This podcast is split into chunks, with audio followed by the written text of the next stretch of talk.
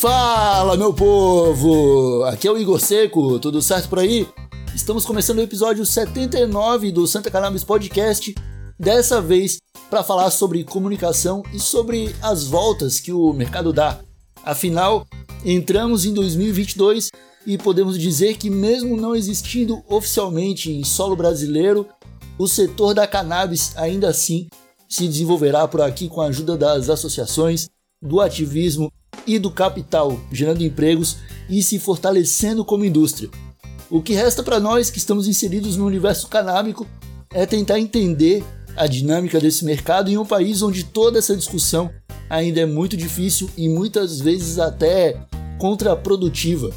Além da importância da cannabis nesse jogo verde, e como podemos fazer nossa parte para ajudar nossa tão amada plantinha a conquistar o quintal e o coração dos mais de 200 milhões de brasileiros que podem ser beneficiados direta e indiretamente por um mercado legalizado e regulado de forma saudável. Hoje eu serei o seu host por aqui e para me acompanhar conto com a presença do meu grande amigo Pedro Sabastialskis, o presidente da Associação Brasileira de Cannabis Medicinal, a Santa Cannabis. Tudo bem, Pedrão? Fala, Igão. Fala, pessoal que tá ouvindo a Santa Cannabis Podcast. Pô, um prazer estar aqui na bancada. É dividido, coração dividido. Vocês vão saber porque durante essa entrevista. Mas uma honra estar aqui contigo, Igão. E bora pra frente fazer essa guerra da comunicação, trazer as verdades a todos e todas.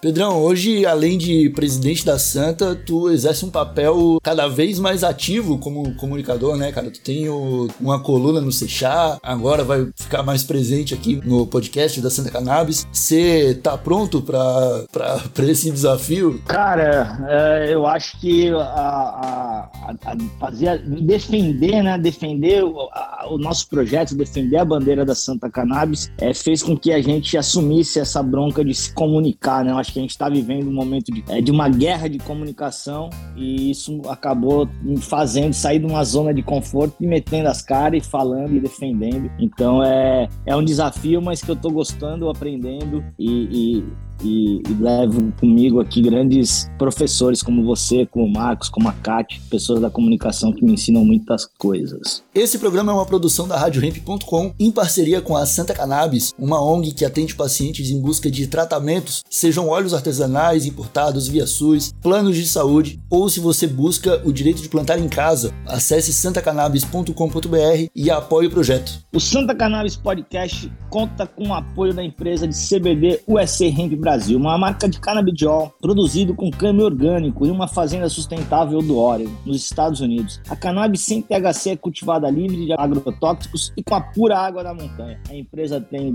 um dos melhores custos-benefícios do Brasil. Conheça o trabalho da USA Hemp e faça um orçamento sem compromisso. usahempbrasil.com.br O nosso podcast também tem o reconhecimento da Bem Bolado Brasil, a mais querida marca brasileira de produtos e acessórios para fortalecer o seu ritual. São sedas, filtros, piteiras, chavadores, moda canábica e uma série de produtos que seguem a linha ecologicamente sustentável. Encontre nas melhores tabacarias e no site bemboladobrasil.com.br com entrega para o país inteiro. Agora nós vamos receber em nossa bancada o jornalista Marcos Bruno, ele mesmo. Ele que é um filho pródigo da Associação Santa Cannabis, jornalista com anos de experiência e que já passou por alguns dos principais canais de comunicação do sul do Brasil, como a Rádio Gaúcha, eu acho que a mais famosa delas, e que desde 2018 está presente na cena canábica, publicando um dos melhores trabalhos jornalísticos do país em portais como o Seixá, o Cannabis de Saúde, o próprio podcast da Santa e por aí vai. Seja muito bem-vindo, Marquinhos, primeira vez como convidado aqui nessa bancada, tudo bem, meu velho? Tudo na paz e já, meus camaradas. Nem sei como reagir do lado de cada bancada. o primeiro programa sem eu como apresentador, eu estou presente, então é uma honra muito grande estar aqui.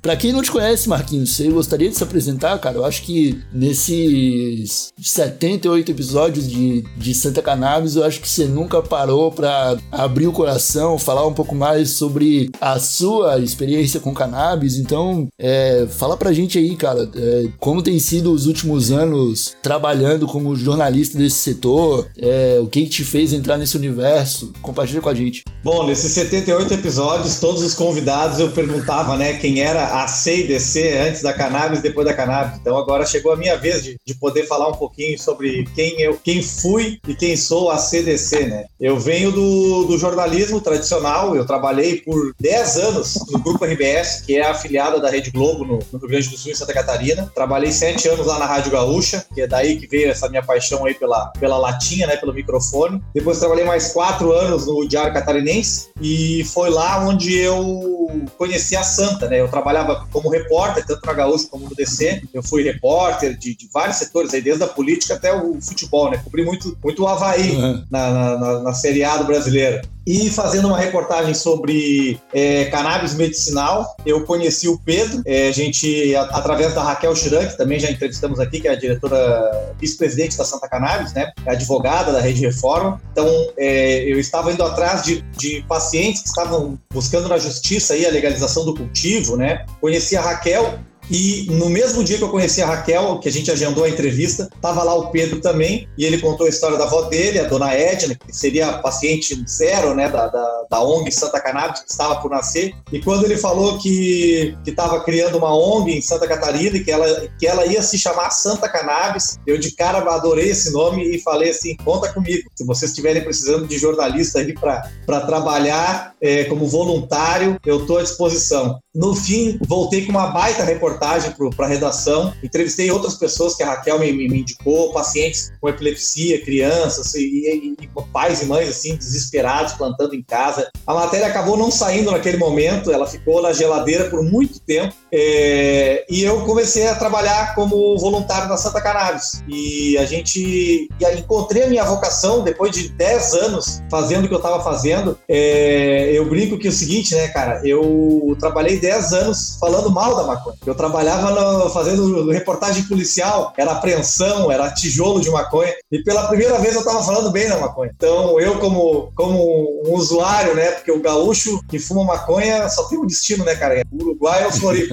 Então, histórias assim inspiradoras, né? Gente que estava sofrendo que, eh, dramas enormes e com uma, gotinhas de uma, de uma, plantinha proibida estavam eh, trazendo dignidade para essas famílias e comecei a, a focar o meu trabalho nisso e logo em seguida é, eu consegui ir trabalhar no C-Chat, que é um portal de, de jornalismo cannabis, né? Que o Pedro hoje é colunista, o Pedro, inclusive, me, me, me ajudou aí a abrir as portas, né? Então, sou muito grato ao Pedro por, por essa abertura. É, e aí, sim, eu me desvinculei da, do jornalismo tradicional e passei a trabalhar só com a cannabis, né? Tanto como na, na direção de comunicação da Santa Cannabis, como no C-Chat. Depois eu fui para o Cannabis Saúde e, nesse período, a gente criou o podcast da Santa Cannabis, que modéstia à parte aí, né, gurizada? Conseguimos fazer ser o principal podcast aí é, de não entretenimento, assim, uhum. digamos, né? Podcast mais com teor jornalístico sobre cannabis no Brasil, né? Porque do, do, do, lado do entretenimento o TH Show ainda é bem maior.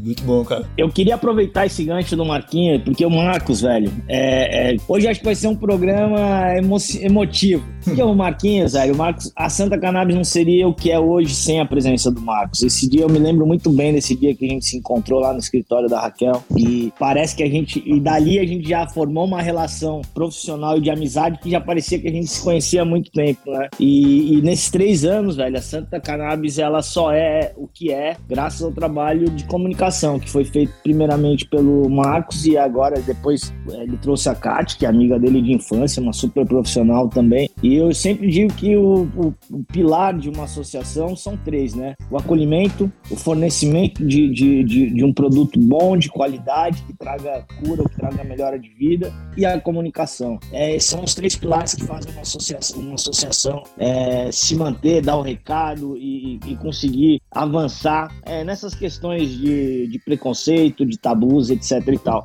E o Marquinhos foi super importante. E aí o Marcos é, é vem nessa pegada, né, nessa emoção e, e acaba levando a gente para esse lugar de, de, de, comunicação que, que é muito importante, que, que a gente é super respeitado e vem junto com o podcast. E agora vem aquilo que eu falei no começo, que eu tô com o coração partido e com, com a emoção, com o espírito partido também de emoção, porque feliz por ver, em ver o Marcos crescendo na, na carreira, sendo contratado por uma grande empresa, por uma multinacional, mas ao mesmo tempo triste que não tenha mais o meu parceiro aqui na luta comigo e, e, e, e, me sinto pressionado, Igão, junto contigo, porque, cara, agora manter o nível de qualidade desses 70 e poucos programas que o Marquinhos produziu pra gente vai ser um grande desafio e a gente conta com os ouvintes aqui é, do podcast para nos orientar e, sempre nos, nos cobrar, se for preciso, para que a gente traga conteúdos do nível que o Marcos conseguiu trazer para é, cima. Marquinhos, é, cara, uma honra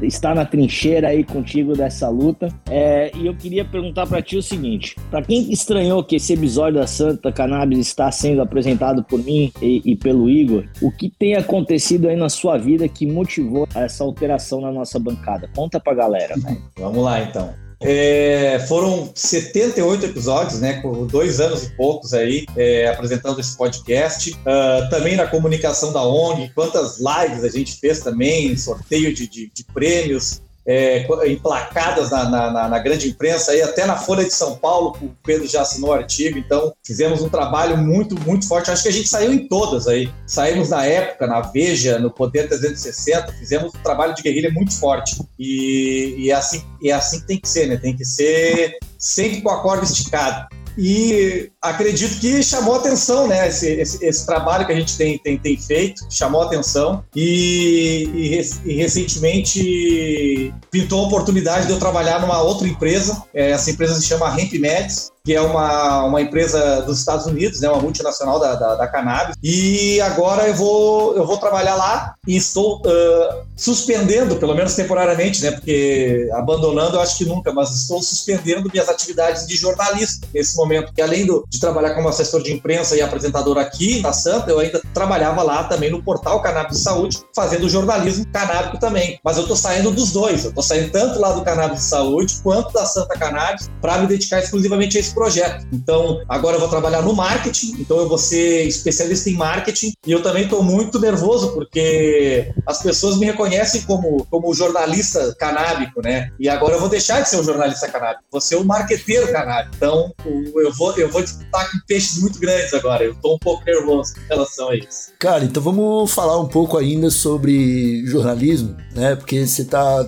mudando completamente o cenário do seu trabalho aí. Eu queria saber de ti é, quais você acha que são ou foram as maiores dificuldades para cobrir esse mercado no Brasil, cara? Que tu já teve aí, pelo que tu falou, uma experiência bem vasta em vários setores de como jornalista, né? Esportivo, policial, político. O que que o setor canábico trouxe de diferente para ti? Que tu acha nesse, nesse sentido? Bom, uh, dois, dois problemas são muito grandes, né, para falar sobre cannabis no Brasil, que é o preconceito e a censura, né? Uh, a censura eu já uh, tive de cara fazendo aquela reportagem lá com o Pedro e com a Raquel, né? Uh, a reportagem ficou embargada, ela acabou saindo depois picotada, assim, ela não saiu, era para ser uma reportagem de caderno, assim, uma reportagem de seis páginas e tal, né? Uma reportagem especial. Ela acabou nunca saindo, ela saiu de forma picotada e muito tempo depois, quando a Anvisa autorizou a, a, a importação, lá em 2019, né? No final de 2019, que, que, que foi sair. É, então eu já enfrentei isso de cara. Uhum. É, depois que se você vê quantas vezes o, o Instagram da Santa ou lá do portal Cannabis Saúde, quantas vezes eles foram derrubados, né? O da Santa foi derrubado quatro vezes já, o do portal lá foi mais umas sete vezes. Então a gente vive em constante censura, né? É, promover um conteúdo, nem pensar. É, eu, eu, já tentei promover conteúdo da Santa, no, que é quando você paga né, para o Facebook para o teu conteúdo ser patrocinado, entrar na, na linha do tempo de quem não te segue. E, e, foi negado. Aí eu tentei pela segunda vez e, e, e da segunda vez é, foi, foi dito pela, pelo Facebook que se eu tentasse de novo eles iam derrubar a nossa conta, ia perder a conta. Recentemente eu tenho visto algumas, algumas empresas de cannabis medicinal conseguindo promover conteúdo, é, mas uh, todas elas não têm cannabis no nome. Se tiver cannabis no nome, que é o, que é o nosso caso aqui, a, a coisa complica. É, Lá em 2018, 2019, ah, eu ainda via muito preconceito da, da, da audiência, simplesmente desacreditar a, o conteúdo ou então desacreditar o mensageiro, né? Eu, quando no, no, Twitter, eu sou muito ativo lá no Twitter e volta e meia, quando eu, quando eu comento alguma coisa sobre cannabis, agora teve a, a, um estudo canadense sobre cannabis e Covid, e as, as, respostas são as mais nojentas possíveis, né? De que um, um maconheiro tem que bloquear os maconheiros do Twitter, de que fuma maconha e fala merda, sabe? Esse tipo de, de, de reação. Porém, eu digo, né, a, a, imprensa foi parte do problema. Ela, ela que ajudou a estigmatizar a maconha, né? Eu mesmo fui parte do problema naquela época que eu falava mal de maconha, porque era só assim que a maconha aparecia no jornal e na TV e no rádio, né? Era na forma de tablete apreendido numa coletiva da polícia. Né? Então a, a, imprensa teve parte da, na, na, estigmatização da maconha e agora ela é parte da solução, porque já foram umas, pelo menos umas três vezes a Fátima Bernardes levou pacientes para falar sobre cannabis na, no café da manhã da dona de casa brasileira. Né? Então uh, hoje está muito mais fácil, hoje está muito mais fácil, mas a gente ainda tem é, muito chão a trilhar. É, por exemplo, esses programas policialescos aí, né, da Atena, Siqueira Júnior, esses Brasil urgente da vida aí, que ainda continua com esse discurso aí de 60, 70 anos atrás. Então, é, e quando se coloca aí também negacionistas para dar suas, suas, opiniões, a gente não precisa nem citar nomes aqui, mas ainda tem muito negacionismo na, na grande imprensa falando mais absurdos uh, contra a nossa querida plantinha. Então ainda tem muito a trilhar, a gente tem que acabar com esse negacionismo e com esses programas policialescos aí, eles sequer deveriam existir, né? Mas já que eles existem, eles tinham que ser pelo menos depois das 10 da noite. Pode ter um programa desse às 5 horas da tarde. Ele, ele não pode ser, tem que ser proibido para criança um programa desse. For ver o discurso do Datena aí, que, que é um, um dos maiores uh, comunicadores do Brasil, um dos mais famosos aí, deve estar no top 5, né? De comunicadores do Brasil, é aquele discurso punitivista, é, de guerra às drogas total, de punição até o usuário, é, de, de, sequer de, debater a, a, guerra às drogas, né? E, de exaltação às forças policiais, né? É, enfim, é um grande desafio ainda para a gente na, na, na, na área da comunicação, né? Cara, você é um jornalista, como o Igor falou no começo aqui, que já passou por grandes. Eu te conheci, você estava na RBS, Diário Catarinense, ali né, no, no, no mainstream da, da, Globo, a grande detentora da audiência por anos, agora está em decadência, mas foi, é, é, era uma, é uma grande escola, era uma grande referência para os comunicadores. É, você falava sobre, sobre o mainstream mesmo, né? Falava para o público em geral. E aí você vem, tem que falar para um, um, um público nichado, né? Um público da cannabis. Qual é a maior diferença que tu sentiu? Porque, cara, é, existe uma diferença, né? O que, que você poderia falar e dar dica para o jornalista que cobre o mercado comum e que vai agora cobrir mainstream, vai, eh, que, que cobriu o mainstream, que agora vai cobrir o mercado de cannabis, que vai cobrir o mercado nichado de cannabis. É, como é que foi essa mudança que você pode dizer para as pessoas que também encorajar os jornalistas do mainstream a vir para esse mercado, que é um mercado crescente e que a gente vê aí grandes editoriais é, de cannabis em grandes canais de comunicação. Bom, uh, primeiro eu quero dizer que o, o jornalismo canábico é, é uma já é uma realidade, vai crescer muito no Brasil. É, eu, o meu insight para isso foi em 2014, embora demor, fosse demorar mais quatro anos para eu realmente de fato começar a trabalhar com isso, quando eu vi que o The New York Times estava contratando um jornalista de hum. cannabis. E até a editoria de cannabis. A editoria é, o, é, o, é o, a página, né? Do, do, do, jornal, né? Então tem a editoria de esporte, editoria de política, editoria de economia, editoria de cultura, entretenimento e a editoria de cannabis, lá no New York Times. Depois a, a Forbes também é, teve. A Forbes hoje tem dois repórteres que cobrem cannabis. Um só sobre é, economia e outro para falar só sobre é, cultura e sociedade. Então é muito. É, é, e, e, aqui agora nós temos a Veja, que tem um, um blogueiro, né? O Ricardo Amorim, que fala sobre o mercado da cannabis, e na Folha também a Valéria França, que fala sobre o mercado da cannabis. Então, Veja e Folha já tem a sua editoria de cannabis. Só tende a crescer, só tende a crescer. Além dos portais especializados. Fechat, Cannabis de Saúde, Canalize, Smoke Buds, é, Revista Ganja, já a imprensa especializada também. E quanto ao público, Pedro, tu me perguntou, essa pergunta é ótima, né? E eu só fui ter essa resposta depois de muito tempo trabalhando. Se eu tivesse ela antes, teria sido tudo tão mais fácil. A gente teria evitado tantos atritos, né? Eu acho que tem, tem três públicos aí uh, que a gente vai estar vai, vai tá conversando, né? O, o, primeiro, que, que já. Dois convertidos e um não convertido, né? O primeiro são dos ativistas pela legalização né, do, do, uso adulto social. Eu ainda faço essa separação. Eu acho que um dia a gente, um dia a gente não vai precisar fazer essa separação, mas hoje ela ainda é necessária ser feita. Então, o, o ativismo que, que, defende a legalização completa da maconha, que é mais um pouco mais radical e é compreensível ser, ser radical, porque as pessoas morrem na guerra às drogas, porque as pessoas são presas e torturadas na guerra às drogas. Então, é compreensível que eles sejam mais radicais, porque a polícia, né, a guerra às drogas é muito mais radical que isso. Também temos um público que são dos pacientes, né, que também já são convertidos, mas não são ativistas, digamos, né, que já compreendem. Nesse, nesse público eu coloco meu pai e minha mãe, por exemplo, né, que eram totalmente contrários e hoje são, hoje são a favor. Hoje meu pai, sempre que recebe, vê uma notícia de maconha, ele me manda. Então ele é um, ele é um convertido. E temos os não convertidos, né? Que é o maior desafio. É falar para quem não é convertido, convencer quem, quem, não, quem ainda não acredita na, na, no potencial dessa planta. Né? Entre, entre os não convertidos, aí sim existem como se fosse no marketing, né? Tem um funil aí de, de para gente atrair, né? No topo desse funil estariam os, os, os negacionistas, os proibicionistas, né? Os, os os, os, telespectadores do Datena. Né? E, e, no, meio, no meio do funil estariam aqueles que, que acham que é muito caro, que não, que não, que não é para eles, né? Então a gente tem que, tem que ir eh, buscando trazer cada vez mais, mais pessoas, porque ainda, ainda se acha que, que, é, que é muito caro. Esse tempo eu conversei com um jornalista conhecidíssimo, Álvaro Borba, que é do canal Meteoro Brasil, e ele sofre de, de, de uma ansiedade generalizada, ele teve um trauma muito grande e ele toma um antidepressivo e eu falei para ele para ele tomar cannabis, cara, tomar cannabis e ele disse, ah, é muito caro, não tem condições. E ele é um jornalista esclarecido, uhum. né? Tem um canal dos melhores canais do YouTube aí e ele acha que não é para ele, quando é para ele, é para é para todo mundo. Então ele é um cara que, é, que ainda precisa tá no tá no, no, no, fundo do funil, ele tá, tá quase sendo trazido, né? Então acho que esse é um esse é um dos grandes desafios. A gente tem que é,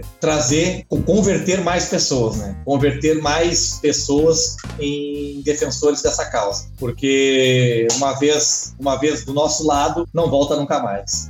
A próxima pergunta ela esbarra um pouco nisso, nesse processo de conversão, porque Beleza, a gente está falando aqui de Brasilzão, né? Do, do, do, nosso querido povo brasileiro, que foi treinado durante décadas e décadas a apoiar guerras drogas e tudo mais. Mas quando a gente, quando a gente traz o, esse debate para a imprensa, o que a gente vê principalmente são jornalistas traduzindo notícia, cara. É tipo, a galera pega uma matéria do New York Times ou do High Times e tenta trazer isso para uma linguagem brasileira, mas acaba sempre falando sobre o que está acontecendo em Nova York, o que está acontecendo em Washington. Ah, um novo estado americano legalizou. Ah, e agora foi a Alemanha que importou a maior quantidade de maconha do mundo. Ah, agora é o Canadá que está estudando. Mas, tipo, todas as referências que a gente tem costumam trazer o ponto de vista do norte do planeta, né? Do, de quem tem grana. E aí eu te pergunto, cara, porque tu é um dos poucos jornalistas que eu conheço que se preocupava com a pauta nacional, velho. Né? Não é à toa que aqui no podcast da Santa a gente vinha é, numa escalada trazendo um monte de gente nacional ao ponto de que fomos um dos poucos meios de comunicação que abordou, por exemplo, a chacina no Chapado dos Veadeiros. Aquilo ali, para mim, foi um, um, ponto importante porque a gente falou, tipo, velho, olha só o que, que tá acontecendo no Brasil. O que, que a gente vai ficar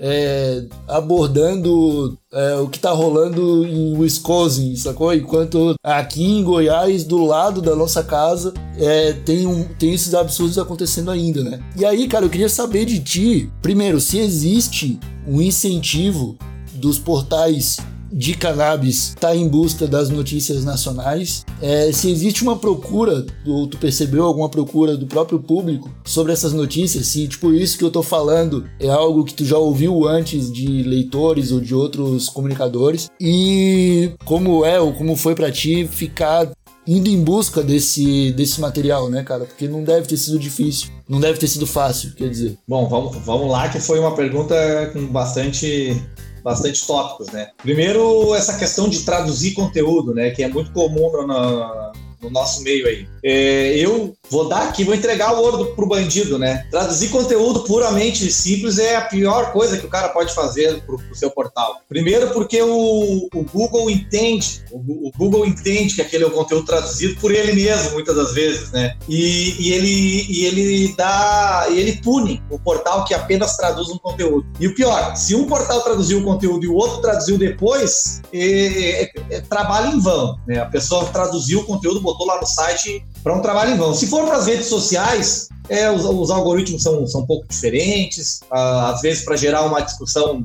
número de seguidores, às vezes vale traduzir um conteúdo para o Instagram ali, mas para o site, para o portal de notícias, não vale muito a pena. Lá no portal Cannabis de Saúde, por exemplo, a gente traduzia conteúdo. Você não tem problema traduzir. Mas tem que trazer um contexto brasileiro, tem que, tem que, ter, um, tem que ter um quê a mais, né? Tem que ter um. Por exemplo, é, recentemente a NFL, a, a Liga de Futebol Norte-Americana, né, anunciou um milhão de dólares em pesquisas sobre cannabis contra lesões e concussões, que são aquelas lesões cerebrais em atleta. E, e esse conteúdo foi publicado pela própria NFL no site da NFL. É um, é um release, né? É um, é, um, é, um, é um texto que a gente pode muito bem. Ele é feito para ser copiado e colado. Então, eu peguei esse texto, traduzi ele, colei no, no publicador, mas eu fui atrás de alguém para interpretar isso para mim, e aí eu entrevistei o Danilo Lacalle, por exemplo, que ele é um jornalista, o principal jornalista sobre futebol americano. Tu vê que não é só cannabis que é nichada, tem jornalismo especializado em futebol americano. Então ele me deu todo um contexto sobre, sobre cannabis e, e NFL. Ele citou o caso de um, de um atleta que teve concussão, que, que é essa lesão cerebral que causa até um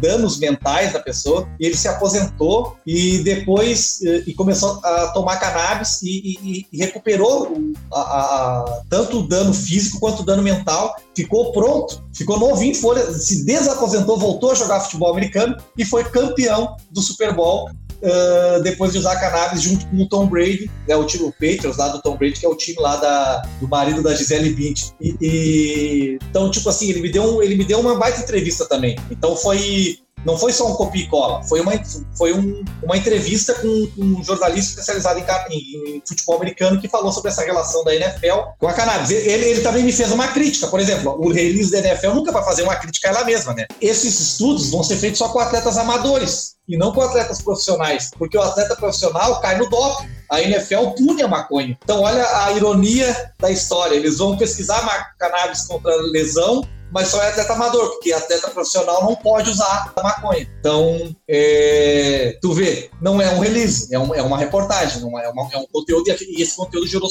muita audiência pela, pela, por ser um conteúdo de qualidade. Então, traduzir conteúdo, ok, pode traduzir, mas traga um, traz um, um contexto a mais, né? Tenta trazer, entrevistar alguém para para te trazer mais informações, né? É, aí você falou sobre os, o, fazer conteúdo brasileiro, né? Eu sou focado mesmo em, em, na cobertura da cannabis no Brasil, né? O meu, meu foco sempre foi o Brasil, a gente sempre trouxe para o podcast é, o contexto brasileiro e sempre quando a gente foi falar sobre outros países, nós entrevistamos brasileiros que estavam em outros países. Né? Uh, tem muito, tem, tem um oceano verde a se explorar, né? tanto na questão econômica, quantas startups estão nascendo aí, a gente, a gente trouxe aí, né? startups de, de, de cosmético, startup de cânhamo, de, de roupa, startup de, de, de pagamento, é, a Rádio Hemp é uma startup de comunicação, por exemplo. Quantos, quantos negócios estão surgindo aí, né? É, entre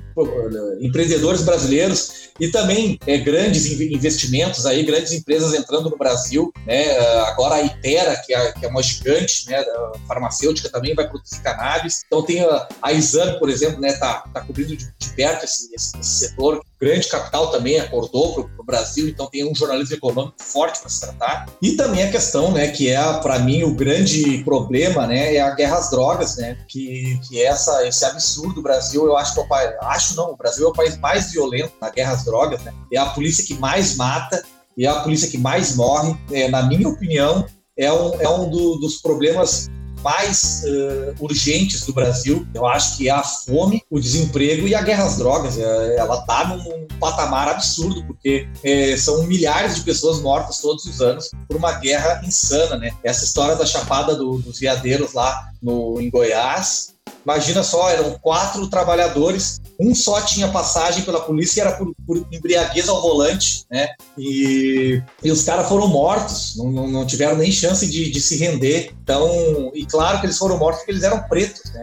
Se eles fossem brancos, provavelmente eles não iam ser mortos. Então, uh, tem muito assunto para se tratar nessa, nessa nessa esfera da, da, guerra às drogas. Eu acho que a gente fez um bom trabalho né, no, no Santa Cannabis. A gente entrevistou é, as, pessoas, as pessoas envolvidas ali, um líder comunitário, a gente entrevistou um policial antifascista. É, existem sim policiais antifascistas, sim. Quem vem dizer que não existe está errado. É, o Fabrício, Fabrício Rosa né, é um policial antifascista, ele luta contra práticas fascistas dentro da, da, da corporação da Polícia Militar do Estado de Goiás. Então tem um, um, um horizonte muito amplo para se cobrir, que é muito melhor do que estar tá traduzindo conteúdo da gringa. Né? Também é importante, é importante mostrar né, uh, que o que está sendo feito lá fora, né? Mas só traduzir por traduzir não vai agregar para quem quer é, capitalizar esse, esse conteúdo. É, essa é a minha dica. Né? Pedrão, você tem mais alguma pergunta para o nosso ilustre convidado?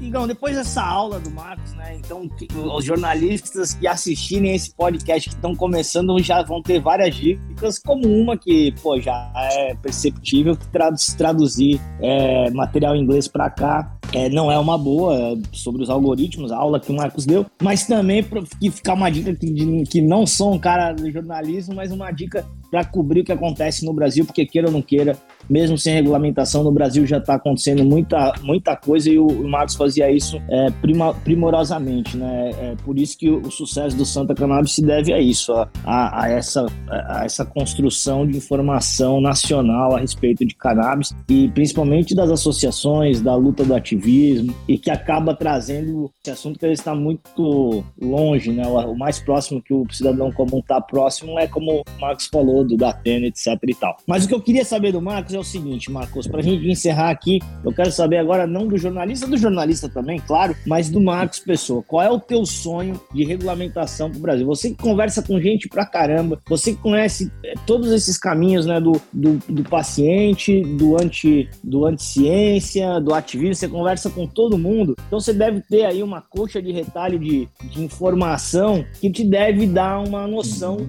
humana do que, que qual, qual é a regulamentação ideal para o Brasil do ponto de vista do jornalista e do ser humano Marcos Bruno? Bom, primeiro eu vou falar da, da pior regulamentação. A pior, o pior cenário é, seria o monopólio da, da, da, da cannabis no Brasil. E isso foi graças a um trabalho jornalístico nosso lá, de, de ter revelado né, a, a patente que a Prate Dona Duzi conquistou, uma patente repleta de falhas, né, de, de, de, de situações ali muito questionáveis. Então, é, depois da repercussão dessa patente, né, a, o INPI, o Instituto da Propriedade Industrial, derrubou a patente, o próprio instituto que deu a patente derrubou, porque tava, não tinha como, como manter aquela patente, e não temos o monopólio do, do canabidiol no, no Brasil. Né? Uh, aí a, a, regulamentação que eu acho ideal, primeiro, uh, tem que passar o PL 399, né? É, é, o caminho. O Brasil é um país muito atrasado, muito atrasado com relação ao, ao resto do mundo, inclusive com relação aos nossos vizinhos. Por exemplo, a Argentina legalizou o aborto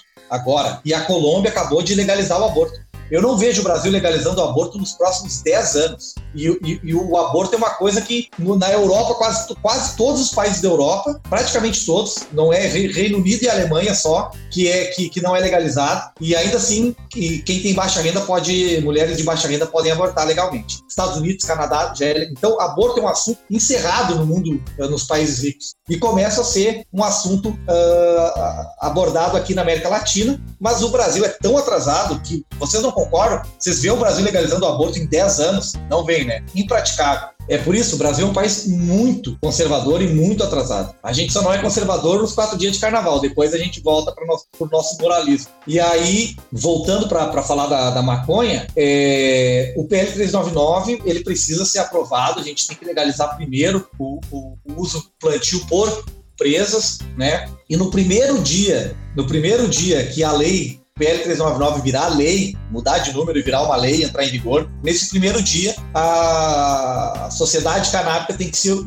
mobilizar para legalizar o autocultivo, né? Então eu acho. Eu queria que... só corrigir, empre... eu queria fazer uma correção, empresas e associações, hein, Marquinhos? Tem que estar claro. prevista na PL 399. Claro, as associações também, mas associações é, é ela é um pouco. tem várias regras aí, não, não são todas que vão conseguir cumprir, né? A Santa é uma que vai conseguir, com certeza, né? Já está é, preparada para quando ela entrar em vigor, tenho certeza disso. Mas, com certeza, empresas e associações, é, e associações de médio e grande porte, digamos assim, né? Mas eu acho que o ativismo tem que se voltar em defender esse, esse projeto, aprovar esse projeto, e no dia seguinte que esse projeto virar lei, iniciar a luta pelo autocultivo, porque se as empresas têm direito de manipular essa planta, os pacientes também devem, devem ter o mesmo direito, né? A questão da, da, da segurança, é, da segurança do medicamento, podemos, podemos questionar, né? se realmente é seguro deixar na mão de, uma pessoa leiga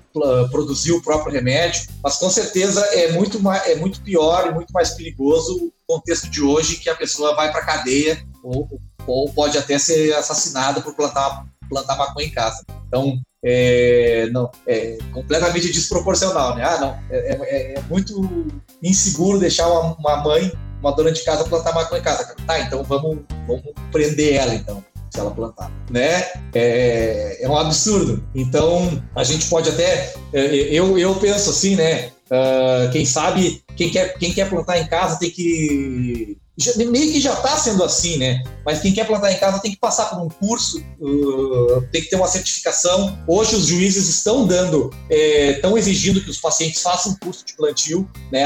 O da Santa Cannabis, por exemplo, aí mais de 12 uh, alunos do curso conseguiram o direito de plantar. Então daqui a pouco pode ser uma coisa mais ou menos assim. Quem quer plantar em casa quem quer plantar o hemp, o cânhamo, que é só CBD, li, libera geral. Quem quer plantar é, com THC, faça um curso, ganhe, ganhe um certificado, né? Alguma coisa assim, alguma chancela aí do Ministério da Agricultura e possa plantar em casa. O que não dá é para para continuar o proibicionismo. É, então, a minha, a minha regulamentação ideal é, é uma, uma regulamentação completa, né? Todo mundo possa plantar e, e, e, com relação ao uso adulto da, da mesma forma, né? Uh, a gente pode questionar se a maconha é, faz mal e, e, ela tem, né? Ela é uma droga, ela, ela não é, ela não faz só bem, ela tem o um dano do, do, da fumaça, ela tem o um dano da, da, agressão ao pulmão, a gente não pode negar isso. Mas com certeza é, colocar na, na, na mão do, do usuário essa maconha mofada é, podre, cheia de fungos e urina e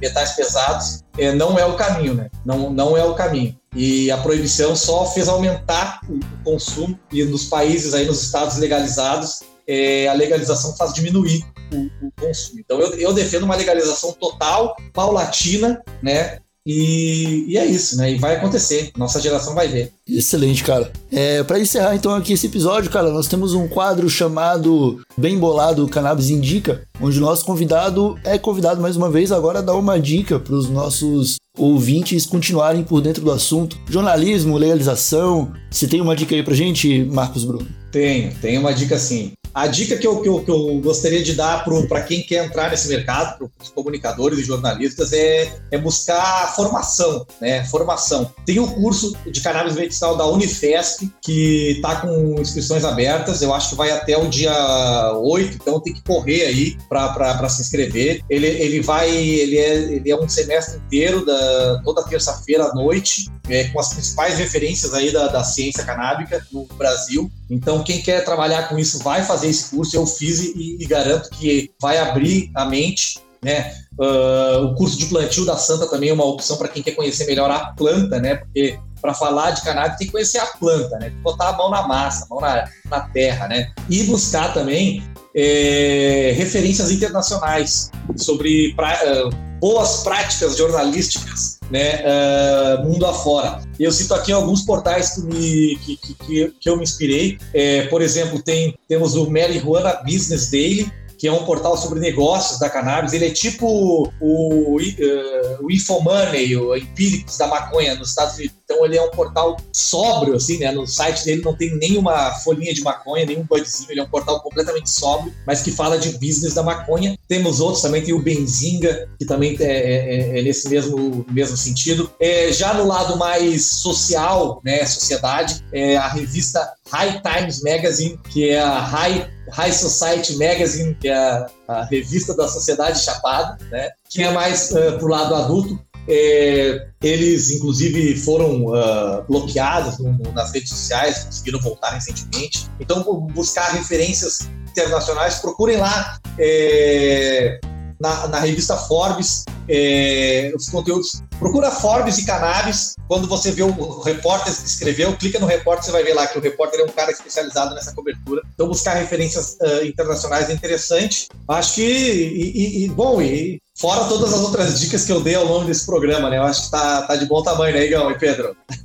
tá ótimo, tá ótimo. Marquinhos, excelente dica. E você, repetitivo, obrigado mais uma vez por todo esse tempo à frente do canal da Santa, da comunicação da Santa. E como diz o Dr. Pedro Pierre, você vai vestir mais uma camisa de uma outra empresa, mas embaixo dessa camisa, no teu peito, está tatuado Santa Cannabis. E tu sabe disso. E, e, e sempre que você precisar, a gente vai estar tá aqui para te receber de braços abertos, irmão. Voa, voa meu pombo, uhum. viaja Galo Cinza, toca a ficha aí e conta sempre com a gente, velho. Queria fazer essa despedida aqui, é, registrar oficialmente aqui, publicamente, o quão importante você foi, é e será pra gente da Santa Cannabis. Então era isso, desculpa é, trazer essa emoção aqui de despedida, é, que não é despedida, na verdade, que a gente vai se cruzar muito nesse caminho. Eu acredito que o Marcos vai voltar para esse podcast algumas vezes ainda para contar a história dele. E, e é isso, Igão. Agora, pô, feita aí as devidas agradecimentos, pode concluir, irmão. Bom, então eu vou encerrar esse episódio. Muito obrigado, Marcos, pelo tempo dedicado aqui, por esses mais de 70 episódios e agora colando no 79 como convidado, né? Foi aprendi, aprendi muito com vendo você trabalhar. É, de novo agradecer, cara, por toda esse essa dedicação aqui ao podcast, a tudo que a gente encaminhou na Rádio Ramp também. É, boa sorte aí na nova fase. Acho que você não precisa muito de sorte, você é um excelente profissional. Venho repetindo há algum tempo que te acho o melhor jornalista de cannabis do Brasil. Fico, entre aspas, órfão de jornalismo, né? Tem outras pessoas aí, mas não sei se vão cobrir tão bem. Mas é isso, cara. Basicamente o que o Pedro falou também. Sucesso e toca a ficha. Para quem nos acompanha no podcast da Santa Cannabis, o projeto continua comigo seguindo como o host dessa bancada, trazendo agora o Pedro como meu meu hobby nessa nessa missão e a gente vai se falar novamente na próxima sexta-feira com mais um convidado e mais um tema sendo abordado aqui no Santa Cannabis. Muito obrigado a todos que nos acompanharam. Um abraço e até a próxima. Tchau.